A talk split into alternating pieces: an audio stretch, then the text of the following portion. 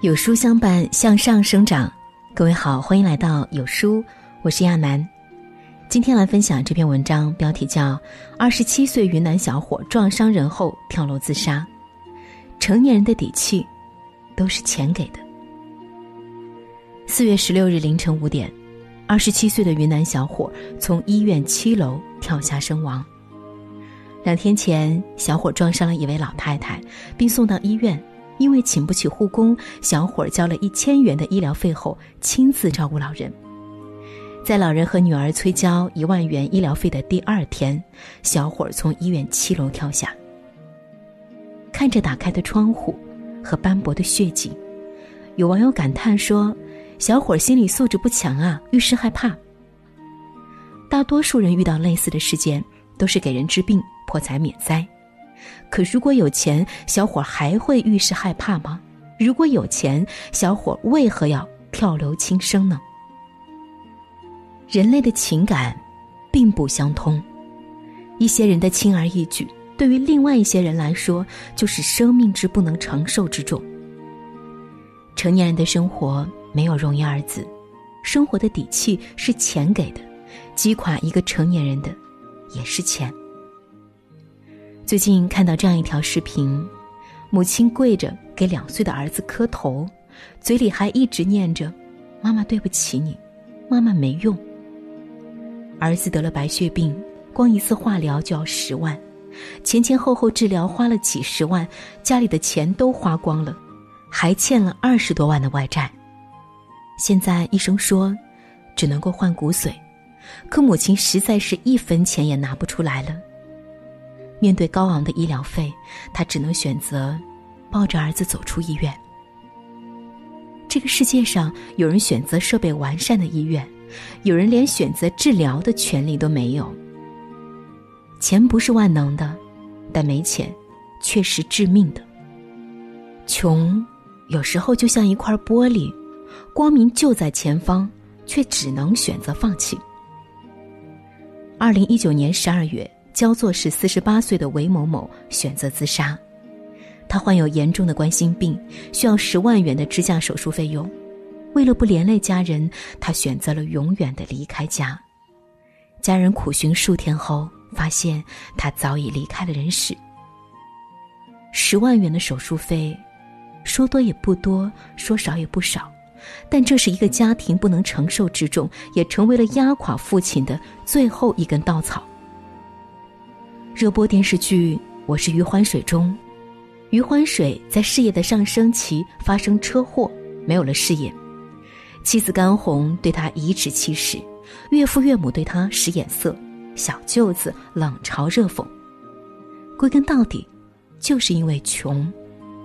正如《我不是药神》中的一句话所说：“世界上只有一种病最难治，那就是穷病。”因为穷，我们不能尽如人意的治疗，不能毫不顾忌的面对家人，不能理直气壮的和自己爱的人携手向前。贫穷不是罪恶，却是各种无奈的根源。它不仅限制了我们的想象力，也吞噬了我们表达爱的能力。三月二日，河南邓州女孩上了微博热搜。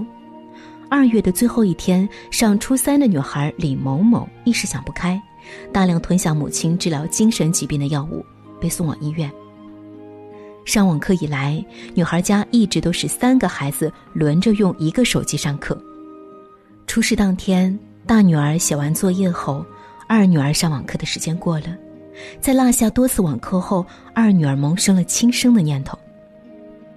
她的父亲叹气说：“大女儿今年上高一，学习任务重，所以用手机的次数最多。”他们两个用的次数少了，我也真是没有办法。这世界有人可以趴在手机旁听着网课睡着，有人却不得不为一部手机发愁。你这么说，是因为你没有体验过女孩当下的无助和绝望。不被生活逼到死角，谁又会为了网课赌上自己的生命呢？前段时间电视剧都挺好爆火。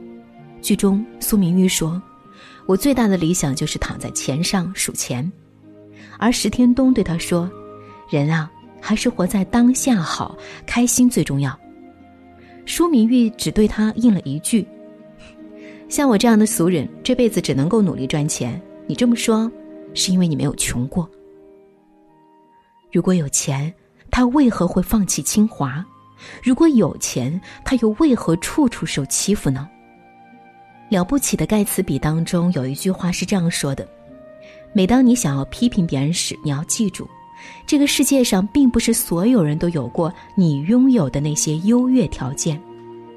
你生活富足，不必为一日三餐发愁，可在你不曾了解的角落，还有人踽踽独行，为了生存挣扎。”王思聪说：“都二零一九年了，还有人没有出过国吗？可事实呢？”中国有十四亿人，十亿人没有坐过飞机，四亿人没有用过马桶，六亿人还没有接触过互联网。不怪王思聪见识短浅，只是他身处高处，不知民间疾苦。虽然谈不上朱门酒肉臭，路有冻死骨，至少也像晋惠帝劝灾民：无粟米充饥，何不食肉糜？我国数据统计。百分之六十二点六的人口从事非正规就业，快递员、街头商贩、搬运工、外卖小哥、黑车司机，他们赚的都是辛苦钱，这也就意味着他们没有所谓的假期，只要一天不工作，就一天没收入。正如《肖申克的救赎》当中说的：“人不是忙着生活，就是赶着去死。生活之苦，苦于心；人生之难。”难于钱。刚过去的这个冬天，疫情席卷了全国，有人抱怨待在家快发霉了，有人却要冒着被感染的风险，不得不走出家门。我的一个朋友，一家五口人，老公是出租车司机，前段时间又赶上了病毒，街上一个人都没有，别说往家里拿钱了，每天给公司上交的费用都拿不出。他向我诉苦说。儿子还得天天吃药，这样下去，别说吃药了，能不能吃到饭都是个问题。疫情之下，他们难道不知道事情的严重吗？当然不是，他们出来是因为如果今天没有收入，不仅汽油钱打水漂，明天的生活也会成问题。都说尽力而为，享受过程就好，结果顺其自然。他们何尝不想体会过程的快乐，生活的美好？可是他们做不到啊！现实的重压逼迫他们日出出发，日落回家。为了不被生活踩在脚下，他们只能够低着头，不停的往前走。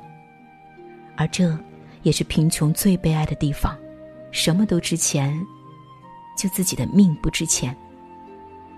正如里尔克所言：“哪有什么胜利可言？挺住！”意味着一切。有人说要感谢贫穷，感谢贫穷什么？感谢他带来的生活的窘迫，感谢他让你的眼界无法开阔，还是感谢他让你甘于贫穷？不，贫穷不值得感谢。你应该感谢的是你自己，是自己虽然身处在泥泞，但仍然渴望星空的态度。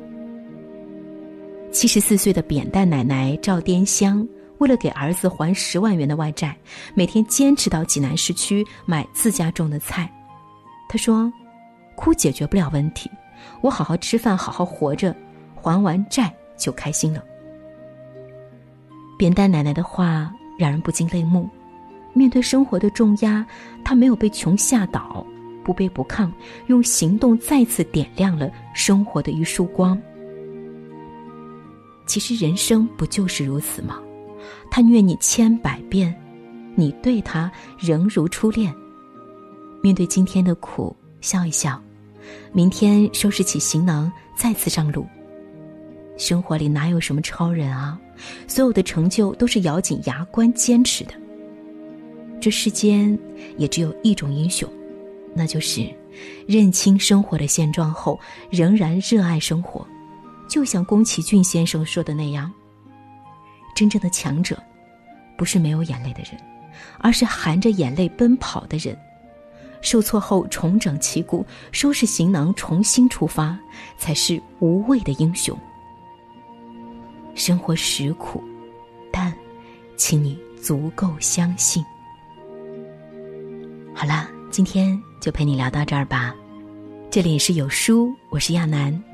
在这个碎片化的时代，你有多久没有认真读完一本书？